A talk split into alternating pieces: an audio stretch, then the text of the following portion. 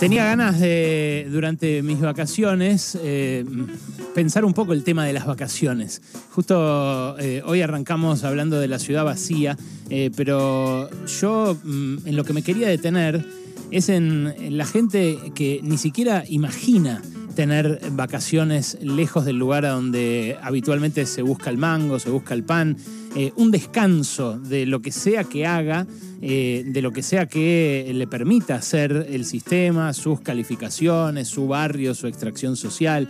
Y la verdad que lamentablemente en Argentina, en la Argentina eh, para la cual el censo cantó 46 millones y pico de habitantes, las vacaciones son eh, un privilegio minoritario.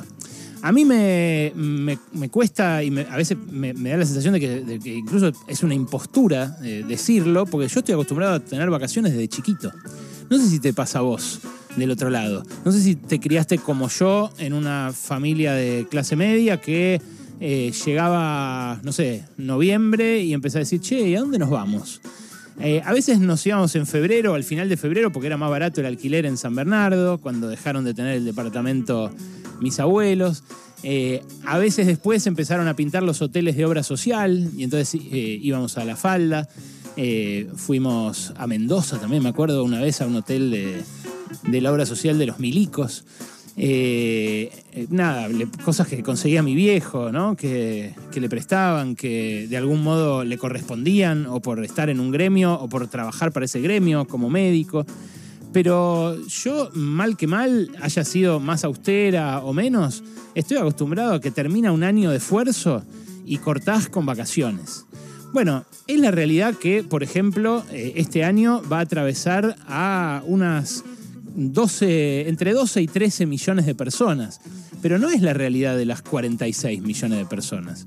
Eh, es una realidad que, eh, claro, eh, ahora se ha transformado, porque también lo que está de moda entre la gente que puede es irse por ahí a, vivir durante enero o durante enero y febrero a alguna casa que alguien le preste, que alguien le alquile, entonces ir y venir a la ciudad y de ese modo tener como unas semi vacaciones o que los chicos tengan una vacación más larga y en todo caso el papá, la mamá o el papá, el papá, lo que sea que tenga como conformación la familia, vayan y vuelvan al laburo. Pero en todo caso sigue siendo algo que le ocurre a la clase media acomodada y a la clase media media y para de contar porque la precarización de la vida a la que sometió la dinámica del capitalismo de este último tiempo, ya no solo a los pobres, sino también a, la gente que se fue cayendo de la clase media, eh, es eh, una dinámica del día a día que no permite ese descanso, que no permite ese cortar, que no permite ese cambiar de ambiente que los que sí eh, tenemos el privilegio de una vacación usufructuamos. Y la verdad que eh, conviene pensarlo también social y políticamente, este fenómeno, para no quedarnos en, el, en lo epidérmico, en lo superficial de, bueno, eh, cuántos se pudieron ir, eh, cuánto gastan, las estadísticas que siempre se suceden a esta altura del año. A mí me parece que la posibilidad de cambiar de ambiente, de descansar, de cortar, debería ser tratada como un derecho eh, Lafargue eh, escribió Paul Lafargue hace mucho tiempo un librito que se titula El derecho a la pereza. Es un libro de finales del siglo XIX eh, que, bueno, él escribe en respuesta a otro que se titulaba El derecho al trabajo. Eh, y lo que dice es, el ser humano naturalmente no quiere laburar todo el tiempo, quiere en algún momento cortar, descansar. Y bueno, Lafargue, que es eh, un, autor de la tradición marxista, lo que dice es, eh, consigamos que los avances de la técnica, de la tecnología, hagan que usemos más las máquinas para ser más felices y poder rascarnos un poco el higo. Bueno, eso, ese avance de la técnica, desde la época de la FARC hasta ahora, se produjo. Pero lo que no se amplió fue el derecho a rascarse el higo, lamentablemente. Eh, eh, yo les hablé varias veces en este espacio de un texto de Keynes eh, que se titula Posibilidades económicas para nuestros nietos. En ese texto, el más grande macroeconomista, el fundador de la macroeconomía, eh, John Keynes, lo que dice es, eh, bueno, vamos a avanzar tanto en la ciencia en los próximos 100 años, esto está escrito hace exactamente 100 años, vamos a avanzar tanto en la ciencia que para dentro de 100 años, y vamos a laburar 12 horas por semana, 10 horas por semana como mucho. Bueno, pasaron los 100 años y hoy laburamos 10 o 12 horas por día, no por semana. Y lo que avanzó la técnica no hizo que eh, seamos eh, más, eh, tengamos más derecho a la pereza o a rascarnos el higo, sino que hizo todavía que nos explotemos más. ¿Por qué? Bueno, porque las, las tecnologías hacen que laburemos fuera de horario, que estemos conectados en momentos en los que no tenemos que estarlo. Y el derecho ese a vacacionar se perdió en algún lugar de ese avance técnico que se apropiaron muy poquitas personas. Esas poquitas personas que además en los últimos 40 años, eh, acá en la Argentina, muy definidamente en los últimos 45, eh, 50 de la dictadura para acá, eh, se enriquecieron muchísimo. Entonces, esos que se enriquecieron muchísimo hacen vacaciones eh, realmente estrafalarias en cualquier lugar del mundo, que además se hizo más accesible por el avance técnico, porque es más fácil volar que cuando volaban. Me acuerdo cuando voló mi abuelo en, Panam la primera vez, digo, wow, se tomó un avión en los 80, que todavía el Ezeiza tenía en los techos esos de acrílico eh, medio naranjita, medio, bueno, todo muy ochentoso, que se veían cuando, cuando volvía a la selección del 86, que la gente no conocía en definitiva, Ezeiza. Bueno, eh, esa realidad, la realidad del viaje eh, lejano, eh, es, por supuesto, algo que se amplió en los años 90. Mucha gente de clase media viajó lejos, y me incluyo, yo también viajé y conocí lugares lejanos, pero que no se amplió en la medida en la que se ampliaron las posibilidades tecnológicas a nivel mundial en estos últimos 100 años. Bueno, hubo episodios en los cuales el derecho al descanso, el derecho a la vacación, se puso sobre el tapete. Perón, por ejemplo, en Argentina, lo hizo muy manifiesto. Lo hizo muy manifiesto con las colonias eh, en Chapadmalal, con las colonias en Córdoba, en Embalse, eh, y se puso muy de manifiesto también eh, con la dinámica de Mar del Plata. En Mar del Plata, esto lo cuenta una investigadora que a mí me encanta el libro que escribió, que es Cuando los trabajadores salieron de compras. la investigadora es Natalia Milanesio, una historiadora que hemos entrevistado.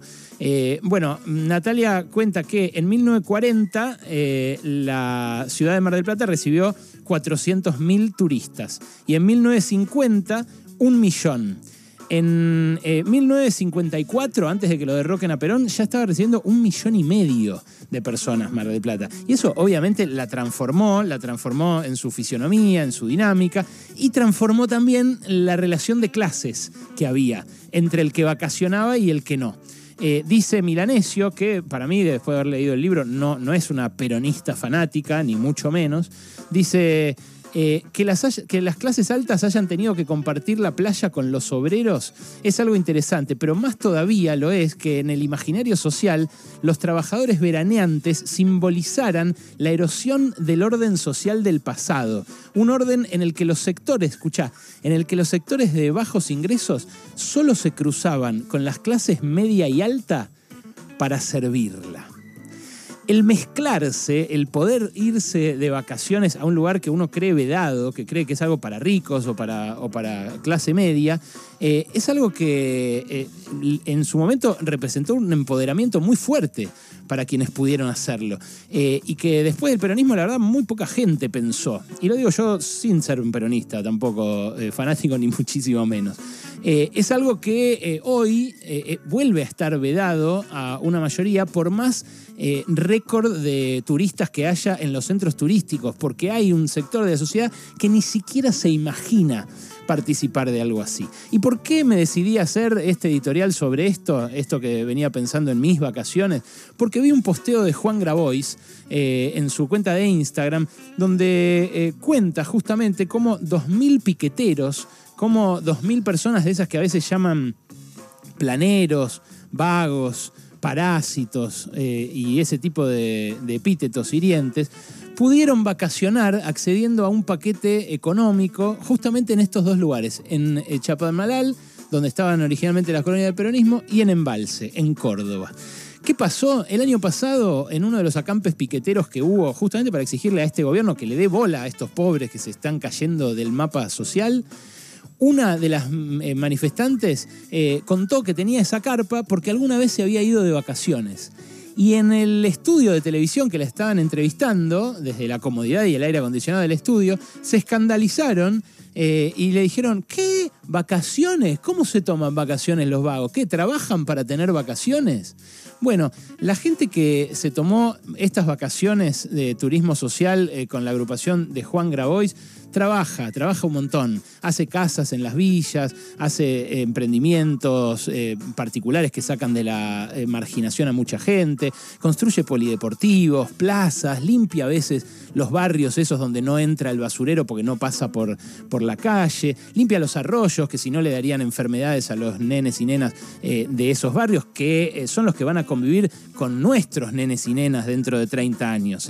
Digo por si alguno se, se quiere hacer el boludo o la boluda, decir, no es asunto mío.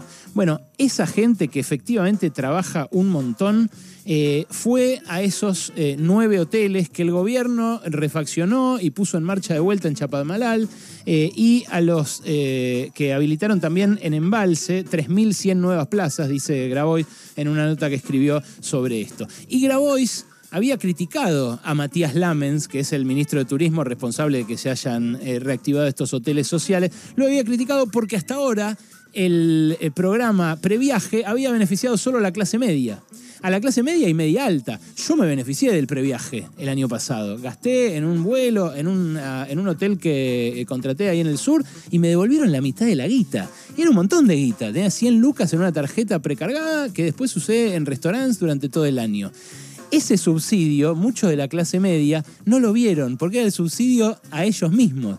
Pero les duele el subsidio al pobre que por ahí se puede ir a Chapadmalal o a Embalse a pasar, no digo una semana, ¿eh? no digo 10 días, dos días, tres días en un lugar así para poder cortar un poco con esa rutina de miseria. La carpa que tenía la chica en la manifestación, la carpa que escandalizó a mis colegas clasistas en el mal sentido en el estudio de televisión, era una carpa que usaba para ir a Junín, que usaba para ir a Punta Lara.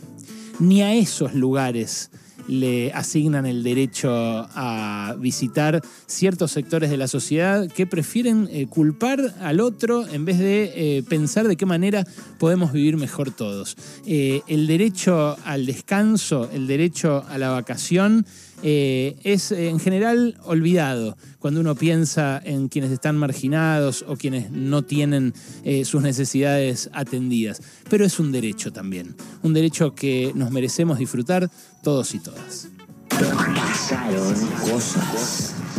Hasta las 16 con Alejandro Berkovich.